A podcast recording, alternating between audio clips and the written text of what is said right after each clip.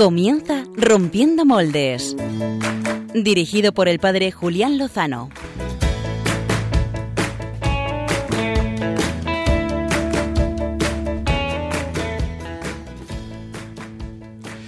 Muy buenas noches, queridos amigos de Radio María, amigos todos de Rompiendo Moldes. Os habla el padre Julián Lozano, feliz de poder estar otra noche más con vosotros.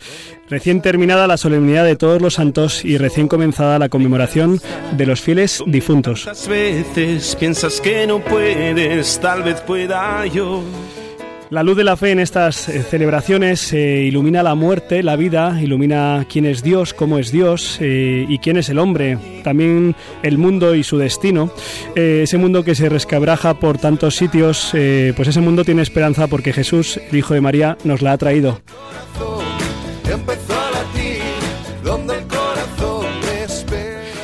Esta noche, en los próximos 55 minutos, vamos a dar razones y motivos para esa esperanza, de la mano de unos invitados muy especiales que ahora enseguida os voy a presentar y con la ayuda del excepcional equipo de Rompiendo Moldes.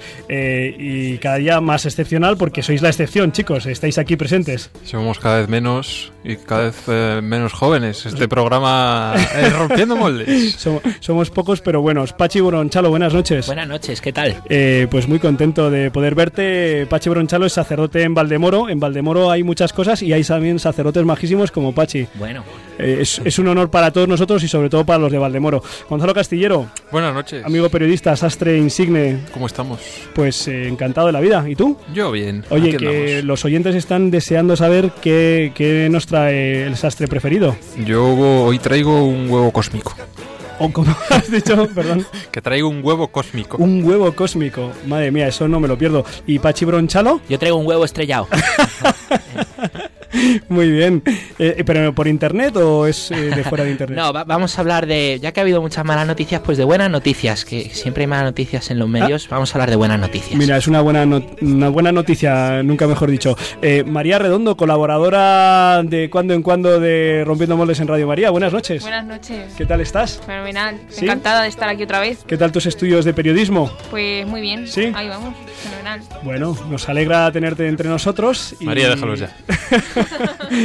María, no hagas mucho caso a Gonzalo Castillero, que está en una fase un poco Complicada. complicada. y, y a vosotros, queridos amigos eh, del equipo de Rompiendo Moldes y a todos nuestros oyentes, eh, les quiero presentar eh, pues al matrimonio invitado que hoy nos acompaña en el estudio. Eh, se trata de Jorge Mejías y de Puri Roca. Muy buenas noches y muy bienvenidos. Buenas noches, Buenas gracias. ¿Qué tal? ¿Cómo estáis? Muy bien, muy Bien. bien. Encantados de estar aquí con vosotros. Sabemos que no es la primera vez que escucháis Radio María, pero sí la primera vez que estáis en Radio María. Sí, es cierto. Pues la primera que estamos. estáis en vuestra casa, estáis en vuestra casa. Gracias. Muchas gracias. Vamos a, vamos a hablar con vosotros eh, pues de los santos y de los difuntos, del sufrimiento de perder a una hija en plena juventud y del gozo de reencontrarla junto a, junto a aquel para el que todos viven, dice la oración de la liturgia que hemos proclamado hoy sábado, Día de Todos los Santos. Lo vamos a hacer en la entrevista de portada, compartiendo la luz que la fe da a la vida y también a la muerte. Los que quieran vacilar a la muerte, que se vistan de murciélagos esta noche, ayer lo hicieron algunos, esta noche seguro que más, pero los que quieran gozar de una luz, si no caso, que se queden con nosotros para compartir la cascada de luz que el Señor ha derramado sobre este matrimonio, sobre esta familia y sobre tantos hermanos nuestros en Cristo. Bueno, incluso los que quieran pachibronchalo, no sé qué te parece si les invitamos a nuestros oyentes no solo a disfrutar, sino también a interactuar a través de, a través de Twitter. Pues me parece estupendo porque este es un programa muy especial. ¿Eh? Estamos celebrando la luz y este es el programa especial de los moldes de luz. Así que con ese hashtag moldes de luz, con la almohadilla, pues pueden contarnos ¿eh? las preguntas que les iremos lanzando pues a lo largo de todo el programa. A lo mejor con esa, con esa etiqueta, con esa moldilla de moldes de luz, ellos también pueden compartir experiencias pues en las que la gracia, la santidad, eh, la presencia de Dios haya iluminado pues tinieblas, oscuridades, dolores y sufrimientos, que es lo que queremos hacer en esta noche preciosa, en la que desde la luz de los santos iluminamos la, la luz de nuestros seres queridos que ya no están con nosotros. Vamos a ello en la entrevista de portada.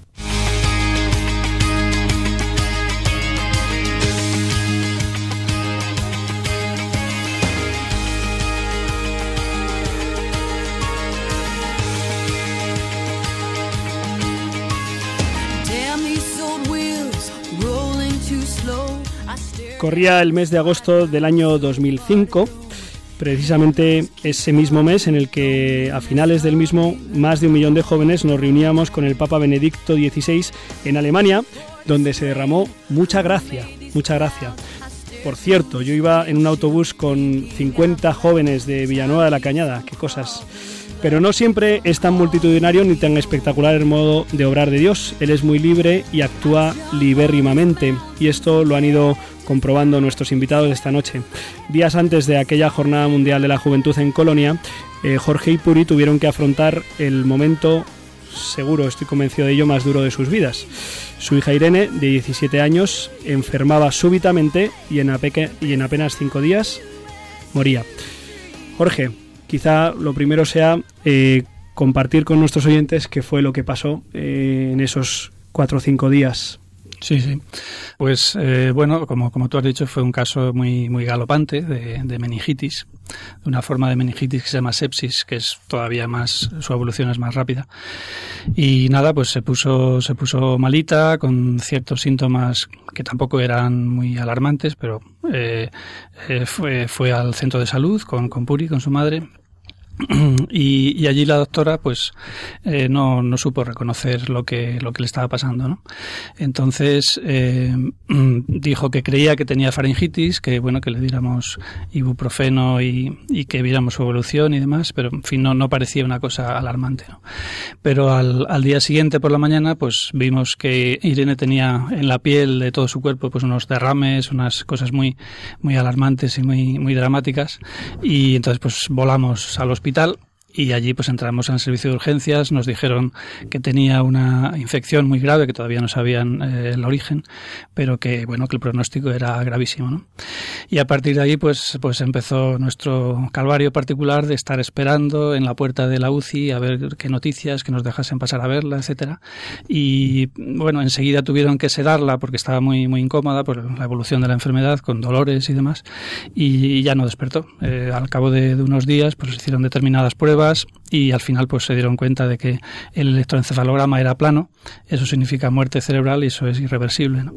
Y bueno, pues en cuestión de, de muy pocos días, eh, pues eh, Irene desapareció físicamente de nuestro lado.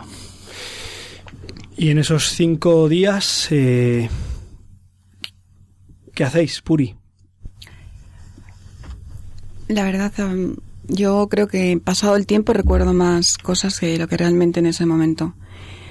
Mm, no sé, no, no lo entendía, no podía entenderlo. Todo se puso mm, oscuro. Por cierto, el color no lo volví a recobrar hasta que el Señor me lo hizo ver, ¿no? Todo era oscuro, todo era triste, todo era incomprensible.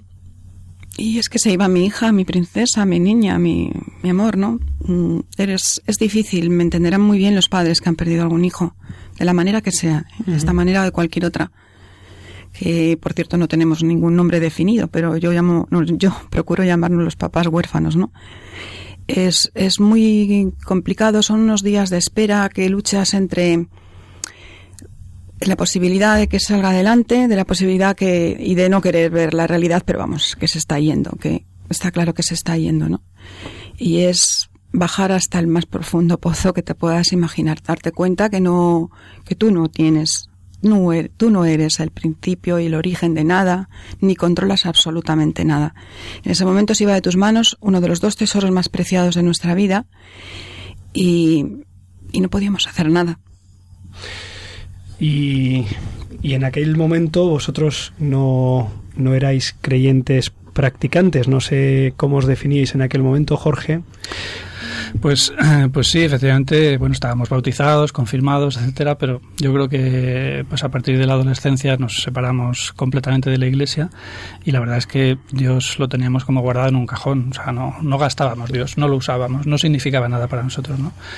Eh, ni siquiera estábamos casados por la iglesia, porque en su día, mm, como no creíamos, pues nos, no nos parecía tampoco muy coherente pues celebrar un matrimonio eclesial cuando ah, no significaba nada para nosotros aquello, ¿no? Entonces nos casamos casamos solo civilmente, no bautizamos a nuestros hijos, luego ellos se bautizaron cuando tenían 10 años, porque ellos quisieron, esas cosas que hace el Señor, ¿no? Y, pero, pero éramos pues lo que se suele, la, la típica etiqueta de, de- de- de católico no practicante, algo así, ¿no? Pero vamos, ni rezábamos, ni, ni íbamos a misa, ni nada de nada. Sin embargo, eh, sé que, que en esos días, eh, en el momento en el que Irene está ingresada, no sé si sedada ya, eh, elevas una oración a Dios, Jorge. Sí, sí, sí. Sí, Sí, era una, una oración bastante lírica e impropia de un momento como ese, ¿no? Yo decía, Dios, si es que existes, si es que gobiernas nuestras vidas desde los espacios infinitos, salva a mi hija, por compasión te lo pido, ¿no? Era como incluso casi hasta rimaba, ¿no? Era una cosa que decía, pero bueno, ¿de dónde sale esta oración? Pero yo rezaba así. Yo rezaba ante la duda de si existía Dios o no, y le decía, si existes, pues lo que te pido es vida para mi hija, salva a mi hija, ¿no? Entonces, pues como murió, primero pensé que, que Dios no me había escuchado, ¿no? que debe ser que yo no era digno de que Dios me escuchara. Luego más adelante me di cuenta de que la palabra salvación para Dios es algo mucho más profundo que Habías salvar. utilizado una palabra que tenía mucha enjundia y mucho fondo, más de la que de la que a primera vista podíamos podíais pensar, ¿verdad? Así es. Eh, Jorge, también sé porque, bueno, pues porque gracias a, a Dios y a la Iglesia y a cómo ponen las cosas, pues hemos ido conociéndonos, hemos tenido trato estos últimos meses y he ido conociendo la historia de, de Irene y la vuestra. Sé que el día del entierro he podido leer también, pues unas palabras que, que dirigiste. ¿Cuál era, o sea, qué, qué, qué vivías en ese momento? Porque esas palabras no son unas palabras desgarradas, sino que incluso parecen con una cierta serenidad. Sí, sí, es curioso, ¿no? Las cosas que hace la gracia del Señor en nosotros, ¿no? Pero efectivamente en aquel responso de despedida de, Irene en el tanatorio, pues eh, por una parte yo aceptaba la, muy claramente su, su pérdida y decía, bueno, pues, pues, pues vete, sal de tu cuerpo y vete a donde, donde el Señor te necesite ahora y, a realizar tu misión de amor, ¿no? Y al mismo tiempo también, mm, pues construía yo en mi mente, pues atormentada de todos esos días, pues dos posibles explicaciones de lo que estaba pasando, ¿no? Yo decía, mm, o Dios no existe y todo esto no lo hemos inventado los seres humanos, pues porque es muy consolador, o realmente sí que existe y, y tiene un plan, que es un plan complicado, que a veces no comprendemos, pero en ese plan el dolor está claro que a muchísimas personas les convierte y les lleva a un nivel de humanidad superior y a un nivel de conciencia de la realidad superior al que tenían antes de enfrentarse con, con el dolor, ¿no? Entonces, efectivamente eran, eran palabras en las que había paz, en las que había luz y había aceptación. Era aceptar que, que contra mi voluntad, pues mi hija físicamente nos dejaba. Y empiezas un camino de búsqueda que tú has bautizado como eh, dos clics y un fingimiento. Sí. A ver, ¿nos cuentas cuál fue el primer clic? Sí, sí, exacto. Sí, después de morir Irene, pues yo salía por las mañanas a, preguntarle al aire, porque ni siquiera todavía me, atrevería a decir que le preguntaba a Dios, ¿no? A preguntarle al aire dónde estaba mi hija, ¿no? Y salía y lloraba por las mañanas. Y una de esas mañanas, tres o cuatro días después de morir Irene, eh, era agosto, todo estaba eh, pues a las siete de la mañana, no había nadie por la calle. Pues de repente me encontré en la puerta de, del instituto donde estudiaba Irene, donde yo la llevaba muchas veces, iba a recogerla y demás. Y mirando hacia dentro del instituto, ella que siempre ha sido una alumna ejemplar y que ha ayudado a todo el mundo y muy inteligente y muy amorosa, pues yo dije, pero Irene, ¿qué, sentido tiene que te mueras con 17 años? Es que esto es una cosa que no tiene ningún sentido, ¿no? Y al preguntarle por qué te has muerto, pues vino a mi mente una idea que era tú tendrías que escribir un libro. Así, con esas, eso fue lo que yo oí en mi mente, ¿no? Además en condicional, tú tendrías, o sea, no, no era imperativo, sino que me daba la opción de que lo hiciera o no lo hiciera, ¿no? Entonces me quedé extrañado, ese fue mi primer clic y pues no me, no me, lo creía yo mismo, ¿no? Digo, ¿qué hago yo escribiendo un libro si yo soy un ingeniero, yo no soy un escritor, ¿no? Pero fui madurando la idea en, en el regreso a casa y cuando llegué, pues en 10 minutos estaba hecho el índice del libro y en pues dos o tres semanas más estaba escrito el libro. ¿Que era un libro sobre? Sobre, sobre la muerte de Irene era, bueno, se llama, el libro se se llama Mi vida después de Irene y habla de su muerte, habla de cómo es Irene, habla también de la enfermedad, porque también estuve eh, buscando información en Internet para tratar de comprender qué era esa enfermedad. Pero claro, aquello era una primera respuesta, era, era un movimiento de búsqueda, era buscar respuestas, aunque fueran respuestas clínicas, pero ya era ponerme en movimiento. ¿no? Ese fue mi primer, mi primer clic. Eh, luego vino un fingimiento que era que Cuéntanos en qué consiste ese Sí. sentimiento, Jorge. pues sí me puse a escribir ya no ya no pude parar de escribir desde que escribí aquel primer libro y, y- el libro, el libro lo escribiste en eh, ¿En cuántos días escribiste el libro? Sí, pues en dos semanas o una cosa así. En sí, dos semanas escribiste un libro. Sí, sí, sí, sí, sí. Y entonces, pues luego ya se me quedó el hábito de escribir y desde entonces no he podido parar de escribir. Soy una especie de escritor compulsivo, podríamos llamar así, ¿no? Entonces eh, llegó un momento en el que empecé a escribir, a escribirle cartas a, a mi hija, a mi hija muerta. Eh, y llegó un momento en el que me dio por escribir en forma de diálogo. Decir, yo, yo le preguntaba cosas a mi hija y mi hija me contestaba. ¿no? Entonces, claro, al principio esa forma de escribir era un tanto falsa, porque yo hacía las dos partes. Entonces eh, dije yo, pues voy a suponer que Dios existe. Voy a fingir que Dios existe a ver a dónde me conduce esto, ¿no? Y me acuerdo que Puri, mi mujer, me decía, bueno, es que tú estás, tú estás de la cabeza, o sea, Dios o existe o no existe, pero no porque tú lo supongas que existe, va a existir. Y dije, bueno, sí, de acuerdo, pero yo voy a suponer que existe, a ver qué pasa. ¿no? Vamos a probar la hipótesis. Claro, porque si Dios existía, pues, pues Irene podía tener una realidad en Dios y, y la parte del diálogo, cuando yo digo Irene dice tal cosa, pues mm, podría ser más real, podría ser incluso ella misma quien se expresase a través de mis manos, ¿no? Y curiosamente, pues eso empezó a suceder. O sea, en esos diálogos, ese es otro libro que no, que no he publicado que se llama Diálogos con mi hija del cielo, en el que pues la parte de Irene yo la escribía, la escribía en mis manos, pero luego cuando lo leía decía, si es que no entiendo lo que acabo de escribir, no sé lo que he escrito. O sea, he escrito cosas, pero cosas líricas, poéticas, simbólicas, que yo no comprendía, ¿no? Y muchas de ellas me ha costado meses y años entender lo que eso significaba, ¿no? Entonces yo empecé a darme cuenta de que era verdad que Irene se estaba expresando a través de mis manos, ¿no? Es una cosa, una cosa preciosa, ¿no? Un clic, un fingimiento, es. Y, y Puri, eh, Puri, ¿tú fingías o tú qué hacías? Yo creo que, como desde el principio y desde antes de, de encontrarle, el Señor actúa en la vida de uno, eh, fue, mm, fue tan bondadoso, tan bueno, tan porque nos hizo seguir el camino juntos. Ahí, ahí corríamos un peligro importante, que suele suceder. Los padres que pierden un hijo, el 40% se separa. Porque el dolor es bastante inexplicable. Proba- Probablemente, como dijiste tú al principio, es el dolor más profundo que alguien puede vivir. Pero nosotros lo vivíamos juntos, llorábamos juntos, hablábamos juntos. Y yo, lo, a mí lo que me sucedió es que yo le dije desde el principio a Jorge que Irene estaba viva. Porque mm, yo sabía que iba más allá del amor inmenso que yo siento por ella. Sentía su amor vivo. Sentía un amor que crecía, que aumentaba y que estaba. Y yo sé que está. Yo le decía, la niña sé que está. Porque además mi experiencia cuando murió Irene, antes de que saliéramos al hospital, ella me llamó y me dijo que quería que me acostase a su lado porque se estaba muriendo y que lo último que quería ver era mi carita. Como decía ella, mi, mi mamita, pues mi carita. Y yo, pues claro, amorosísimamente, ¿no? Pero cariño, te encuentras peor ahora, papá, nos vamos al hospital y no te preocupes y tal. Dice, no mamá, me estoy muriendo, yo me tengo que ir.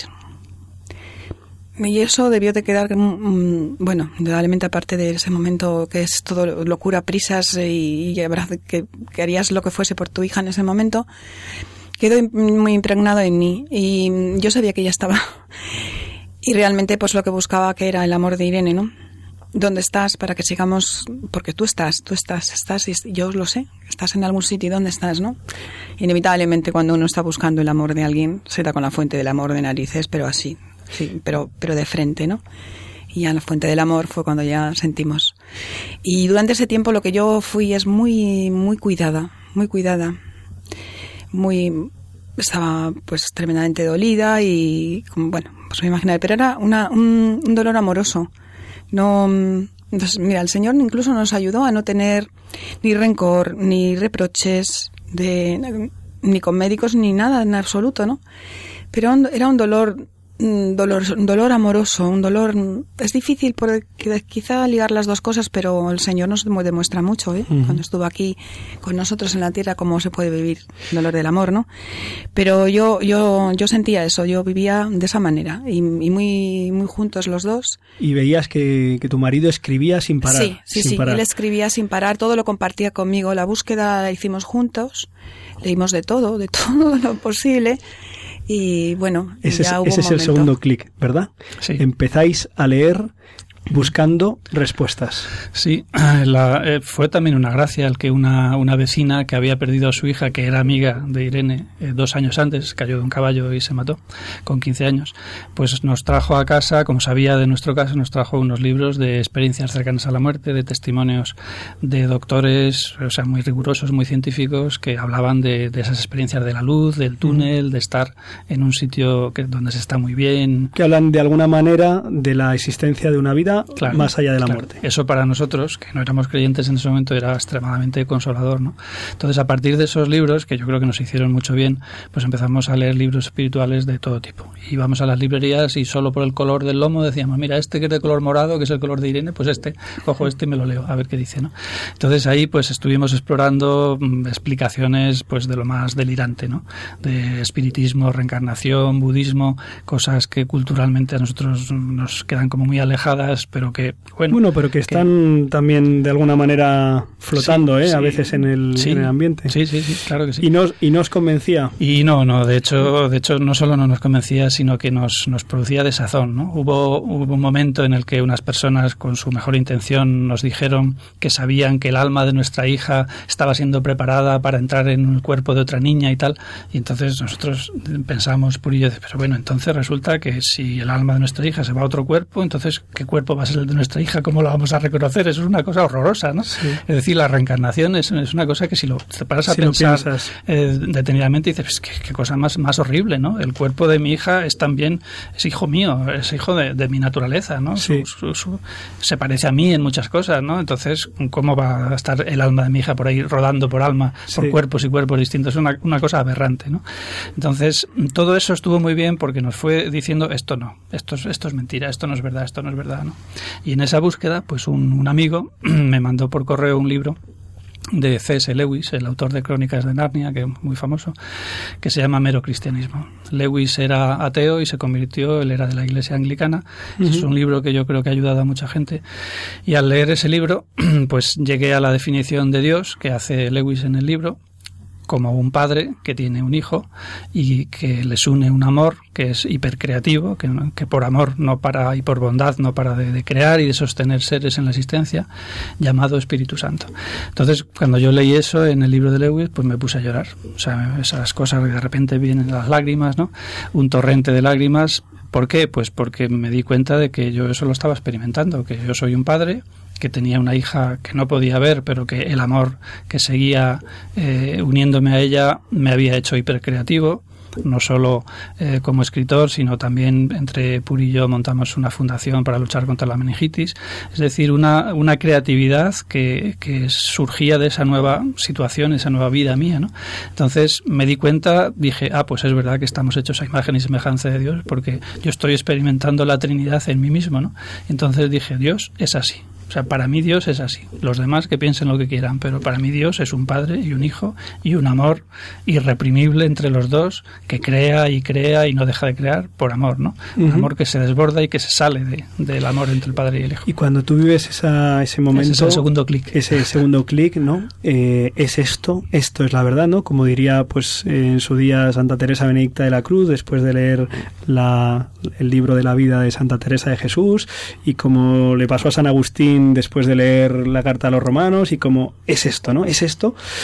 Eh, Puri, ¿tú qué dices? Ay, yo, yo los- lo escuché. Venía Jorge además de, de un viaje de trabajo y lo escuché a lo y me dijo, nena, pues bueno, éramos nena. Sí. Bueno, em, mira esto y, y empezamos como todo a compartirlo. De repente eh, yo eh, creo que como que como estábamos en la misma onda, todo nos llegaba, todos los dos buscábamos en la misma en la, en la misma dirección, pues nos emocionamos profundamente los dos, claramente. Y dijimos, ya está, ya sé dónde está, sé dónde está. Y curiosamente, esa noche eh, yo cogí la Biblia y, bueno, un poco así al estilo carismáticos, ¿no? Pero lo abrí. sí. Y entonces lo abrí en el libro de la sabiduría, Ajá. en un pasaje que decía la muerte prematura del justo. Y, y entonces ya no pude más que llamarle a, papá- a papá Dios y, y decirle que, que nadie me había amado así nunca. Oye, y de esto llega y, y os casáis. Oh, sí, ¿Eh? sí, sí. A ver, a ver, ¿cómo, es- cómo esa es eso? ¿Cómo es eso? bonita. ¿Cómo es Esa eso? ¿Cómo es eso?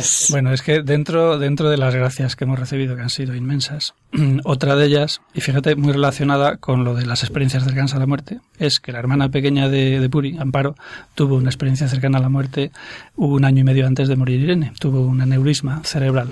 Y bueno, estuvo, estuvo en coma en el hospital, pues casi se muere, pero al final no, no murió. Y fíjate qué cosas, a los tres o cuatro días de morir Irene, Amparo recuerda que había estado en la luz, que había visto a su padre, que su padre le había dicho no te toca todavía, tienes que volver ahí abajo. Y ella volvió. Y que ella decía que era una luz que le entraba por la boca y que la hacía feliz desde dentro. Y que sabiendo ella que su familia, su marido y sus hijas no estaban en la luz, ella no se quería ir de la luz. Es decir, puso un pie en el, en el cielo, ¿no? Como, como Sí. muchas de las personas que relatan experiencias cercanas a la muerte. Bueno, pues después de, ese, de esa experiencia de recordar lo que había vivido cuando estuvo en coma un año y medio antes, que no lo recordaba hasta ese momento, Amparo va y afirma que nuestra hija Irene va a verla todas las noches y le dice cosas. Nuestra hija Irene muerta. Entonces Amparo dice que nota como una brisa suave y, y sabe que está Irene y le está diciendo cosas y cosas y cosas. Bueno, entonces Amparo nos empieza a enviar emails. Curiosamente el primero nos lo envió el día de, de Nochevieja de- del año Nochebuena. de Nochebuena, Nochebuena, Sí. el- Ujú. en la noche del 24 de Perdona, 2005. interrumpe en eso era muy importante porque en nuestra casa la Navidad era Irene.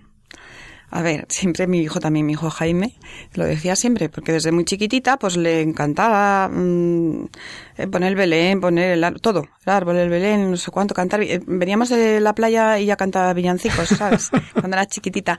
Y le gustaba mucho y le encantaba y lo, lo, lo disfrutaba muchísimo, Claro, y la ¿no? primera, la primera Claro, y entonces Irene- nosotros decíamos, bueno, nosotros tenemos que estar fuertes también por mi hijo y por no iban a ir a las abuelitas con nosotros Sí. y había que estar fuerte. Pero estábamos fastidiados, ¿eh? Muy Sí. fastidiados porque la primera Navidad sin la presencia de Irene, ¿no? Sí. Eh, con lágrimas mont- montamos el misterio y el árbol de Irene.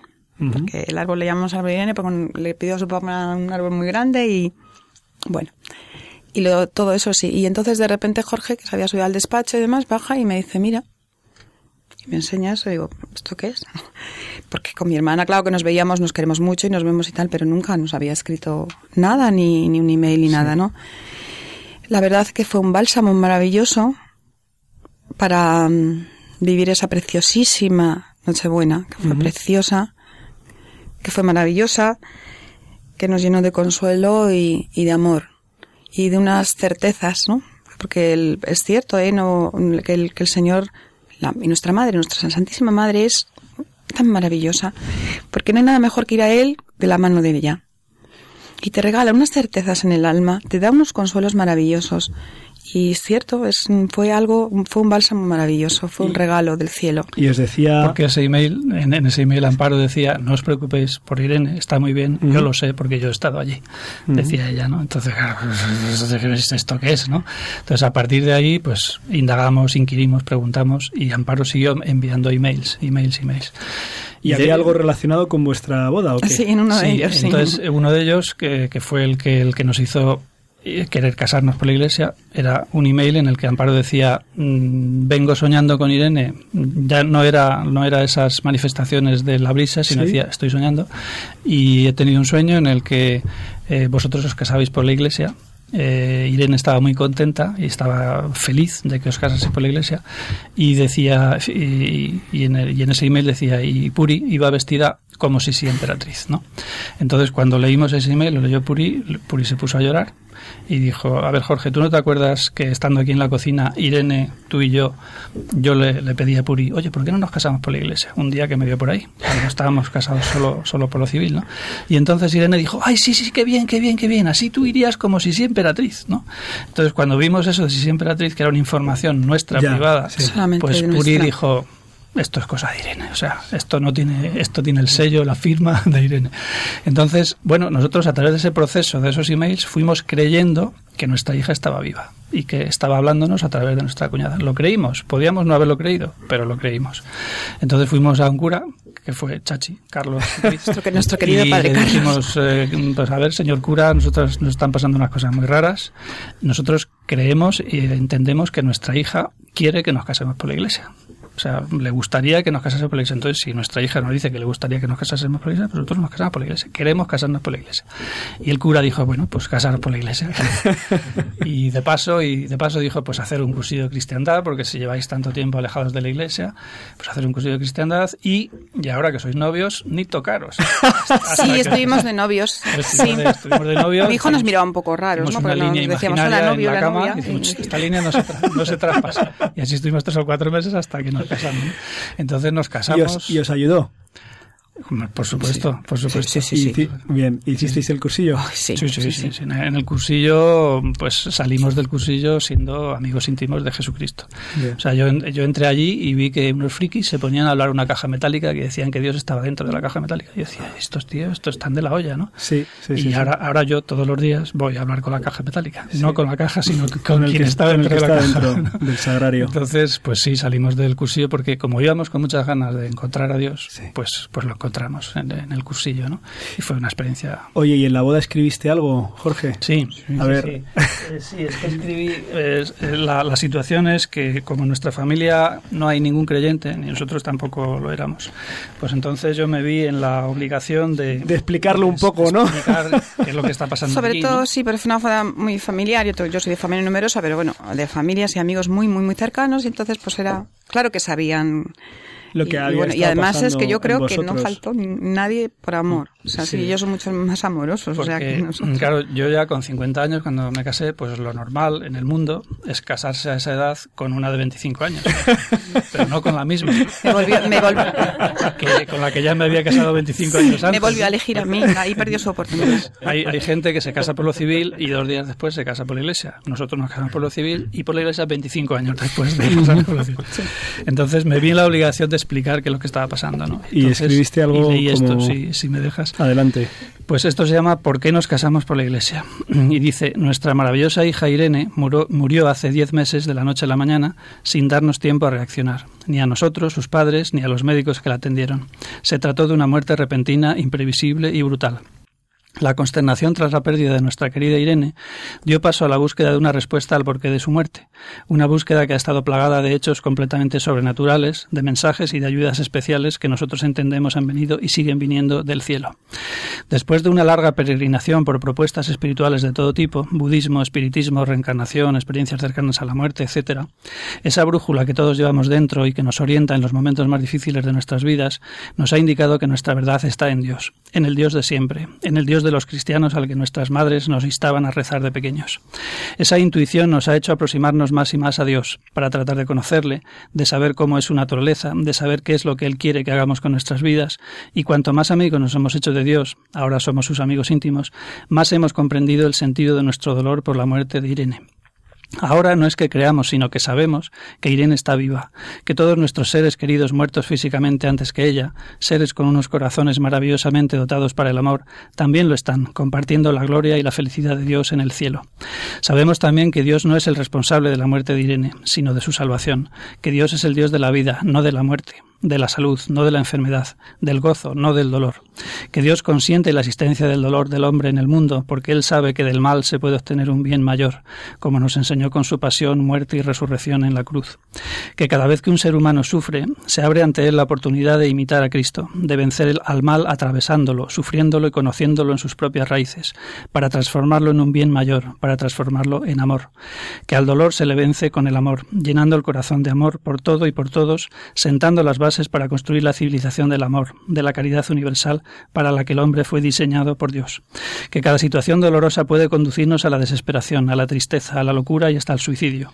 Que puede hacer que el mal se instale definitivamente en nosotros y que reneguemos de Dios pero también nos puede abrir la puerta a las fuentes de la divinidad. Nos puede poner en contacto con lo más importante, lo más profundo y lo más luminoso de la vida del hombre, que es Dios. Irene nos ha llevado deliberadamente de la mano hacia Dios. Ha querido que nos hagamos amigos de Dios. Por ello hoy nos estamos casando por la Iglesia Católica. Y también nos casamos hoy aquí ante Cristo nuestro Señor, porque eso es lo que deseamos profundamente, ser una sola carne también ante Él y ante toda su Iglesia. Nos amamos profundamente, ahora sí cabe con un sentido incluso más sagrado y especial que antes de morir Irene. Si la muerte de un hijo separa a muchas parejas, en nuestro caso nos ha unido todavía más de lo que antes estábamos. Ahora sabemos que nuestra unión siempre ha estado bendecida por Dios, porque ha dado como fruto a dos seres extraordinarios, nuestros hijos, que nos colman de felicidad cada día, tanto desde la tierra como desde el cielo. Nosotros, mi novia y yo, ahora sabemos que podemos amarnos eternamente, primero fuera del tiempo, del espacio y de la materia, y después con nuestro cuerpo glorioso con el que podremos ser capaces de vivir una vida de belleza y de poder, sin dolor, sin enfermedad, sin final, habitando dimensiones físicas y no físicas, viajando a la velocidad del pensamiento en compañía de todos vosotros, nuestros seres queridos, en la inmensa felicidad que solo se consigue contemplando el sublime rostro de Cristo. Quiera Dios que así sea. Esto pasó diez meses después de, de decir adiós a Irene en este mundo y han pasado nueve años y un poquito más desde aquel agosto del 2005 habría muchas cosas más que, que contar. Eh, me consta, pues porque tenemos amigos comunes, eh, no solo el padre Carlos Ruiz, más conocido como Chachi, gran amigo sacerdote, también el padre Gonzalo Pérez Boquerini, párroco vuestro, Paul Snyder, y, y me consta de, del mucho bien que vuestro testimonio y vuestra amistad con el Señor está mm, realizando no solo en vuestra familia, por supuesto, sino en vuestra parroquia y en muchas personas. Y, mm, y lo pueden escuchar, lo pueden conocer nuestros oyentes, quizá pues leyendo eh, en esa, en estos textos frutos de tu escritura compulsiva, Jorge. Eh, diles a nuestros oyentes en la dirección de tu blog para que pues puedan conocer mejor este itinerario. Sí, se llama eh, Jorge Mejías con G, eh, punto blogspot.com o también buscando con Google por Jorge Viviente porque ahora me llamo, mi nombre artístico de escritor de Dios es Jorge Viviente de Jesús y María. Ese es mi nombre. eh, una mirada a estos nueve años, eh, ahora mismo, eh, ¿qué es lo que la, la, palabra que diríais a los que hoy nos están acompañando en esta en este paso de la celebración de todos los santos a la conmemoración de los fieles difuntos? A ver, decirles, el duelo hay que pasarlo. El Señor lo entiende perfectamente y no tenemos más que leer las escrituras. Claro que se duele con nuestro dolor. El Señor nos, nos entiende mejor que nosotros mismos. El duelo hay que pasarlo, pero el dolor no debe ser improductivo. Pues porque no hace bien al que lo sufre, pero tampoco hace bien a los que están alrededor. Y hay que convertirlo en amor yo sé que, igual que el carisma de Jorge, es escribir y tal, el mío es que yo soy un poquito así amorosa. Entonces, bueno, pues trato siempre de, de, darles a conocer a los demás la inmensa misericordia de Dios. Y yo fue con quien me encontré, me encontré con él. Con la, cuando mi cursillo, fue después, el cursillo que celebramos con nosotros en Rozas, sí. era después de, justo de, de Semana Santa. Y en el Amón había una imagen maravillosa y me enamoré y me perdí en sus ojos. Y él me miró y ya no, no me ha dejado de mirar nunca. Cada día aprendo más de lo que él me ama, me admiro más, me abrumo más por el amor que él me tiene. Y yo quiero decirles a todos que es que ese amor no solo me lo tiene a mí, se lo tiene a todos, a todos, de verdad. Y hoy nosotros vamos a celebrar un día muy especial y muy hermoso. Para nosotros, los cristianos, este día es un día de vida, porque la puerta que se supone que cierra la muerte no es más que la, una puerta grande y ostentosa que abre una muy pequeña y hermosa al cielo, a la vida eterna. Y de verdad, el cielo no es un lugar, el cielo es un estado y estamos viviendo en él y con él, con el Señor y con todos nuestros seres amados. Con todos y vivimos ya solo del amor. Y yo animo a todo el mundo a que este día sea un día de, de, de celebración y un día de oración, nosotros, la, la iglesia peregrina, como ¿eh? uh -huh. nos, nos, solemos llamar nosotros los cristianos que estamos viviendo aquí todavía, tenemos un muchísimo, el Señor confía mucho en nosotros. ¿Mm? Y hay una de las confianzas que de- deposita en nosotros es rezar por los difuntos, por los, las almas, las benditas ánimas del purgatorio. Yo soy una, pero vamos, esas son so- devociones que el Señor siempre y mi madre querida, mm, santísima, de- de- Ha puesto en tu Sí, sí, corazón. sí, estoy convencidísima. Porque le doy la plaza todos los años a todo el mundo con la octava de difuntos, con la novena de la misericordia. Y nos deja algo en nuestras manos maravilloso. Santo Tomás de Aquino decía que no hay un act- un acto mayor de misericordia que rezar por las almas difuntas. Nosotros, eh, con nuestra confesión, en fin, podemos co- conseguir indulgencias plenarias estos días para esas personas que están en el purgatorio. Porque en lo que en realidad les ayudamos, ellos no pueden merecer. Pero nosotros lo que conseguimos es que ese tiempo de purificación que ellos viven, mira, me corresponde con mi nombre, ¿verdad? Mi mamá era muy lista, me poner un nombre muy apropiado, ¿no? Eh, ese tiempo de purificación, nosotros, con nuestra oración salida del corazón y ofrecida a nuestra madre, que es qui- quien la- lo distribuye, nadie mejor que ella, que es la consoladora de, lo- de los que están en el purgatorio, pues nosotros pedimos, pedimos por ellos y resulta que nosotros conseguimos que ese tiempo, en estos días especiales, encima es una indulgencia plenaria, pero conseguimos que, ese- que ese tiempo de purificación, el que está en el purgatorio, se duele él mismo de, de De la ofensa y el de haber ofendido y haber dañado el corazón del Señor. Pues que ir quitándole como lastre, ¿no? Como peso de encima.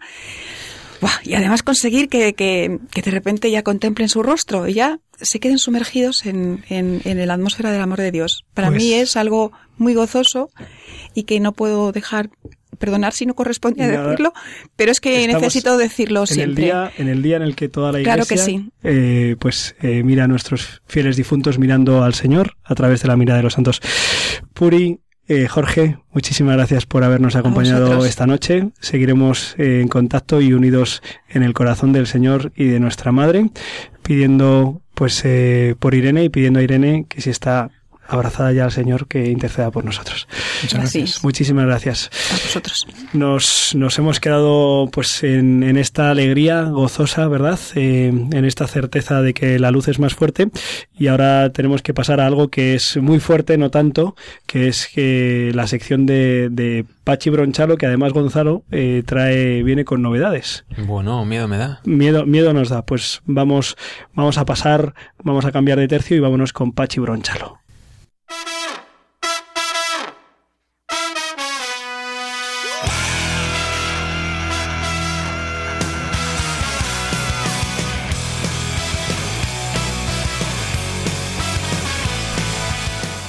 Flow.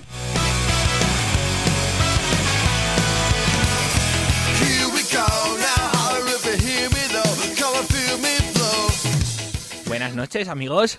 ¿Cómo estamos? Pero que, pero qué le ha pasado a, a tu canción, a tu sección, a tu vida, tío. ¿A qué mola? Eh, mola, mola. Digo, a ver cómo hago lo mismo, pero que parezca nuevo. Ahora el que grita es el que canta, ¿no? no era yo el que gritaba, no era yo.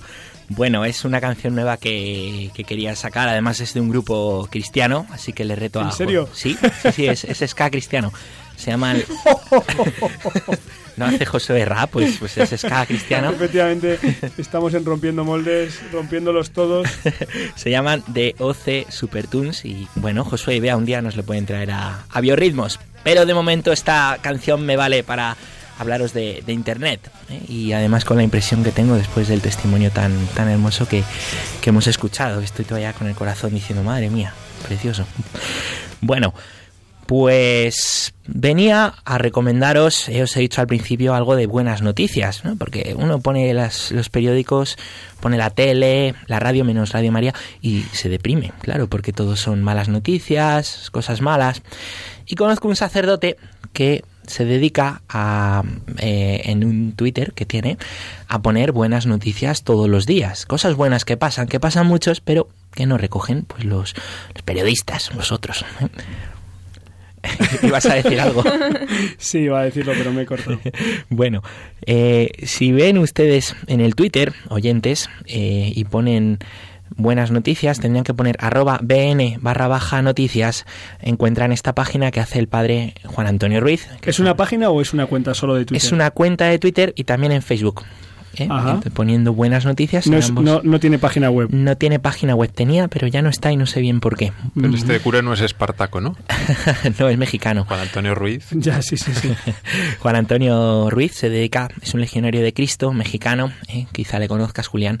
Se dedica a ponernos ahí, pues, el rostro amable de las cosas del mundo, ¿eh? noticias, pues, cargadas de esperanza, actos de, de heroísmo. ¿eh? Hace poco, pues, leía la, la historia muy bonita, ¿no? De un padre que, que había conseguido hacer, pues, un cachivache para que su hijo, que era paralítico, pudiera eh, experimentar lo que era andar. Reflexiones sobre la fe. Un Twitter muy in- interesante. A veces seguimos muchos Twitter que no nos dicen nada. Vale más la pena seguir a pocos, pero interesantes. Y yo os recomiendo que sigáis a este de BN barra baja noticias y también al padre Juan Antonio Ruiz, que tiene Twitter y ahora lo, lo vamos a poner. Y que es un auténtico crack del Twitter. Yo creo que debe estar ya por los 30.000 seguidores. Eh, Sí, ahí, ahí con el Papa, vamos. hombre, no tanto cada uno a su escala, pero sí, sí, Sí. el padre Juan Antonio tiene el don de, de poder unir la actualidad con la reflexión dentro de este ámbito tan pues tan tan rápido ¿no? y tan vertiginoso que es Twitter. Tuitea muy bien y yo ahí quiero añadir, ya que lo dices, que a veces decimos, ¿cómo hago para tuitear bien, ganar seguidores, que la gente me lea?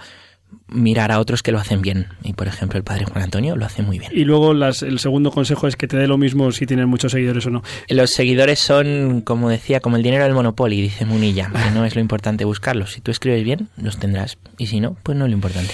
Bueno, entonces nos has traído una cuenta de Twitter para evangelizar, porque en el fondo evangelizar es llevar buena no- buenas noticias y todas las buenas noticias remiten a la buena noticia. Es así. ¿Y qué más nos traes? De Eh, eso hablamos luego, pero antes quería recomendaros, mm, ya por cortesía de Gonzalo que lo pidió, Sí. una aplicación para, para nuestros smartphones.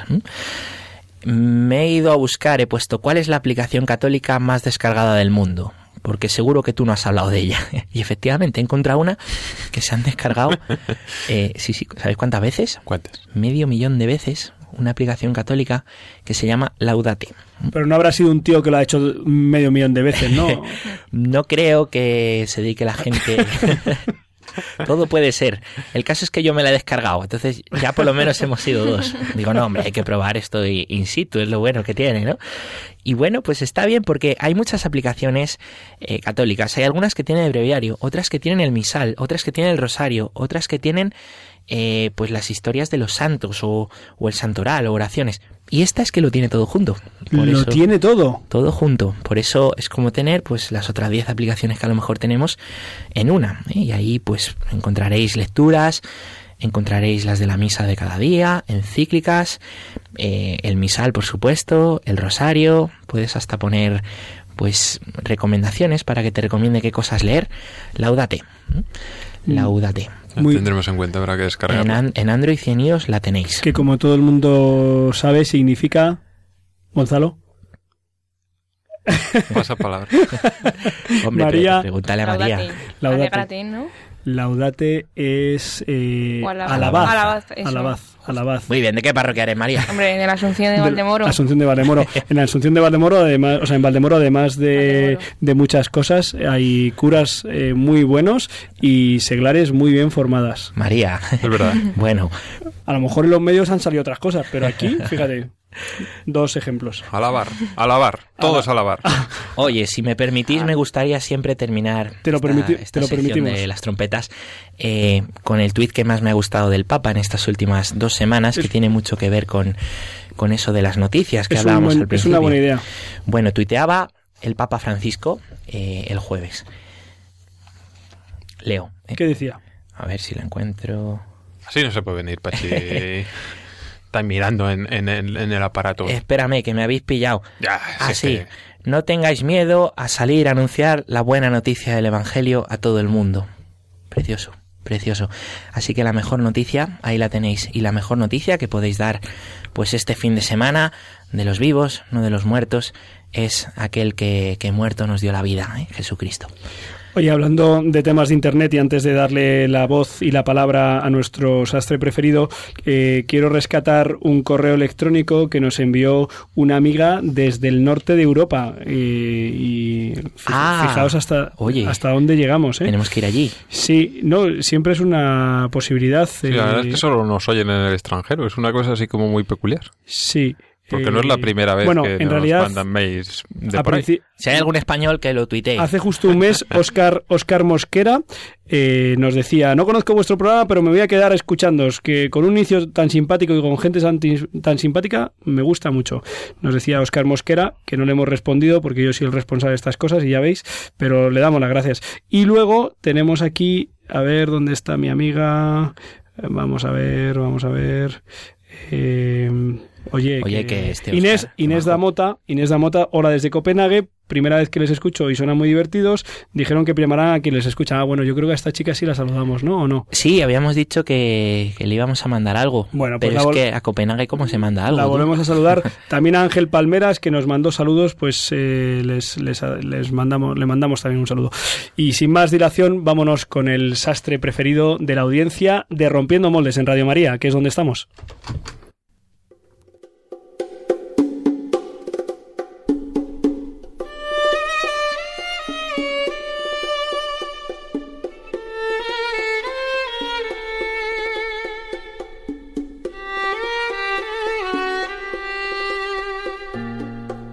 El cajón del sastre con Gonzalo Castillero. Pues mis queridos rompemoldes, esta noche he venido ataviado con mi bata de científico loco porque os quiero hablar del padre de la teoría del Big Bang. Y no, Sí, amigos, señor. no, no me estoy refiriendo a Sheldon Cooper, que a algunos nos ha hecho reír a mandíbulo batiente en más de una ocasión viendo sus andanzas en la pequeña pantalla. Yo no sé quién es Sheldon Cooper. Es una Buena. serie. Vale. Es la serie de Big Bang Theory. Eh, Ajá. Es una de mis debilidades. ¿Qué se le va a hacer?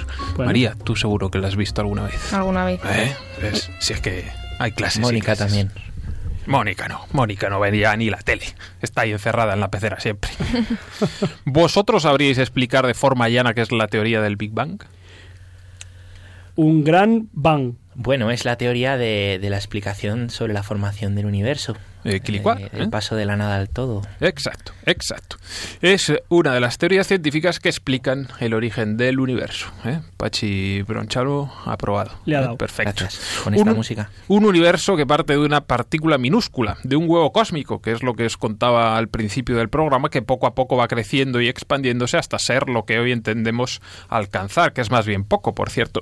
Pero ¿en cómo se os quedaría el cuerpo si os digo que el padre del Big Bang fue un sacerdote católico? Pues que lo sabía. Ah, Ah, pues Como siempre, me, me alegra mucho tus historias. ¿Verdad que sí? Pues la primera persona que enunció la teoría del huevito cósmico o del átomo primigenio fue ni más ni menos que el cura belga Georges Lemaitre, un hombre con una historia absolutamente digna de ser conocida porque no lo tuvo precisamente fácil para ser tomado en serio por el mundo de la ciencia, y es que su condición de consagrado le causó no pocos eh, problemas. A Lemaitre le pasó un poco lo contrario que a Galileo Galilei, si a uno le quemó la Inquisición, a Lemaitre estuvo a punto de quemarle ¿eh? la Inquisición racionalista. Nadie quemó, Bueno. ninguna Inquisición quemó a, a Galileo. Sigue, por favor. Bueno, vale. Si... Sí, era una expresión En fin, exagerada. Nos entendemos, ¿eh?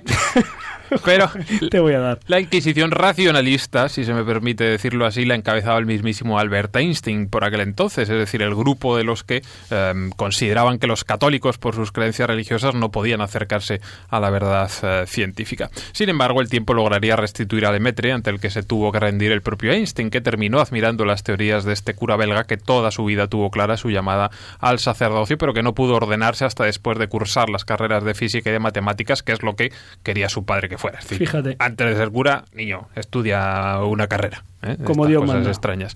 El sacerdocio, en cambio, no le impidió seguir desarrollando una intensa labor investigadora hasta el punto de que obtuvo becas para estudiar en las universidades de Harvard y Cambridge, donde tuvo la posibilidad de aprender de algunos de los más reputados físicos y astrónomos del momento. Con apenas 33 años, ¿eh? Fijaos un poquito eh, Sí. la edad para que mm, apreciemos la inteligencia de este hombre, Lemaitre ya había logrado resolver las ecuaciones de campo de Einstein sobre la geometría del universo, cosa que había hecho también, por cierto, Alexander Friedman unos años antes, aunque casi nadie lo sabía, y este hallazgo suponía la demostración de que el universo no es estático como entendía Einstein, sino que tiene un comportamiento dinámico. ¿Eh? Como Lemaitre publicó sus resultados en una revista belga, tampoco le hizo caso eh, prácticamente a nadie, pero él siguió peleando por conseguir que sus teorías fuesen reconocidas y en 1927 tuvo la oportunidad de sentarse a discutir con el propio Einstein, que le dijo algo así como, vale, vale, chaval, si yo me he leído lo que has escrito, tus cálculos son correctos y está todo muy bien, pero paso absolutamente de ti que me estás tirando por tierra mis cositas. Einstein le dijo que su física era abominable, pero Lemaitre siguió a lo suyo, no se desanimó, se fue a ver a sus antiguos profesores de Cambridge y estos fliparon en colores, claro. Su estudio fue traducido al inglés y a partir de entonces Lemaitre empezó a ser tomado en serio y los que pensaban que el universo era eterno fueron dándose cuenta de que si era dinámico quería decir que en un momento podía llegar a colapsar, por lo que de forma inversa también había tenido que nacer de cero en algún momento. Toma ya, sí señor, eso es un razonamiento. Y el escepticismo científico entendía que las teorías de Lemaitre estaban intoxicadas por la religión, pero se terminaría demostrando que nada tenía que ver una cosa con la otra y que los estudios de Lemaitre eran absolutamente rigurosos y ciertos. Así pues, aunque este sacerdote que impartía sus conferencias vestido con su sotana y su alzacuellos jamás recibió el Premio Nobel de Física, la comunidad científica acepta hoy en día de forma mayoritaria como válida la teoría de un momento inicial o del nacimiento del universo, ese Big Bang del que parten eh, todas las galaxias. Y lo mejor es que con su actitud Lemaitre demostró que ciencia y fe son perfectamente compatibles, como quedó claro en estas palabras que pronunció un día y que os cuento ahora mismo. Decía, tanto el científico cristiano como el colega no creyente se esfuerzan por la múltiple complejidad de la, de la naturaleza, bueno, de la naturaleza en la que se encuentran superpuestas y confundidas las diversas etapas de la larga evolución del mundo. Pero el creyente tiene la ventaja de saber que el enigma tiene solución, que la escritura subyacente es al fin y al cabo la obra de un ser inteligente y que por tanto el problema que plantea la naturaleza puede ser resuelto y su dificultad está sin duda proporcionada a la capacidad presente y futura de la humanidad. Este fue pues el padre George Lemaitre, padre también del Big Bang. Esta semana el Papa Francisco eh, hablaba del Big Bang y de cómo no solo no contradecía la teoría de la creación, sino que la reclamaba. Estamos a tope, estamos on fire. Oye, Aquí y todo bailado. Este cura se parece a nosotros, Julián. Es cura y no le van a dar el Nobel nunca.